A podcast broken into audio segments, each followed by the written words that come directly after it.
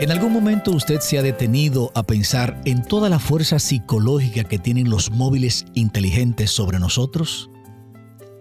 Estos equipos no solo cambian lo que hacemos, sino que cambian lo que somos. Algunas de las cosas que hacemos ahora con estos dispositivos son cosas que solo hace unos años nos habrían parecido raras o perturbadoras. Pero rápidamente nos hemos acostumbrado a otras formas de hacer las cosas. Por ejemplo, las personas chatean en medio de las clases, en conferencias, en reuniones. Se chatea hasta en medio de un funeral. Los padres chatean en medio del desayuno. Los hijos se quejan porque no tienen una atención completa de sus papás, pero también esos mismos muchachos se niegan mutuamente atención. Hacen reuniones entre ellos y todos están chateando. Queremos estar con los demás, pero también en otros lugares. Queremos estar conectados a otros lugares. Queremos ir a una reunión, pero solo para poner atención a la parte que nos interesa. Y algunos creen que eso es bueno, pero así vamos a terminar escondiéndonos unos de otros.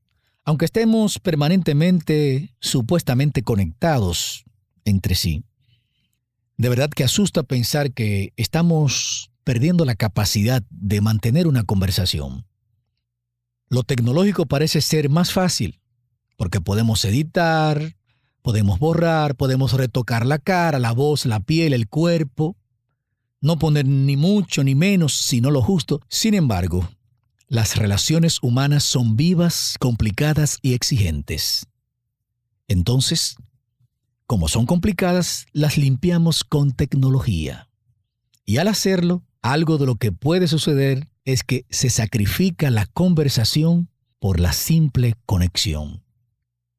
Hoy quiero invitarte a controlar el uso de tu teléfono móvil y que no sea este equipo que te controle a ti. La propuesta no es que nos alejemos de nuestros dispositivos, sino que desarrollemos una relación más consciente con ellos, con los otros, una relación más consciente con nosotros mismos. Miqueas Fortunato te invita a tomar mejores decisiones. Hasta la próxima.